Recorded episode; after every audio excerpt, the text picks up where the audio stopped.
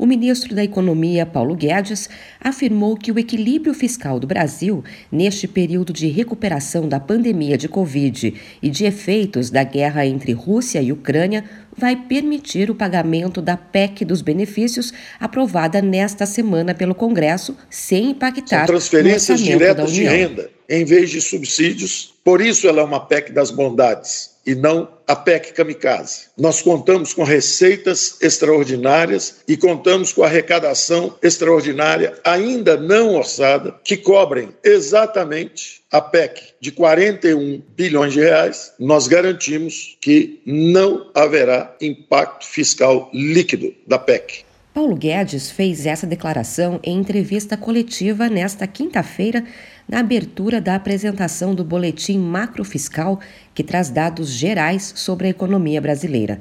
Guedes também defendeu a redução do ICMS dos combustíveis. Ele argumentou que os estados estão com dinheiro em caixa e que a gasolina mais barata na bomba significa um ganho real e direto no bolso dos cidadãos. O primeiro movimento tecnicamente correto é vamos tirar os impostos para aumentar o poder aquisitivo dos salários da população brasileira. Os preços na bomba já estão descendo. De acordo com o ministro Paulo Guedes, os Estados Unidos e a Europa descuidaram das contas públicas nos últimos anos e agora enfrentam recessão e inflação.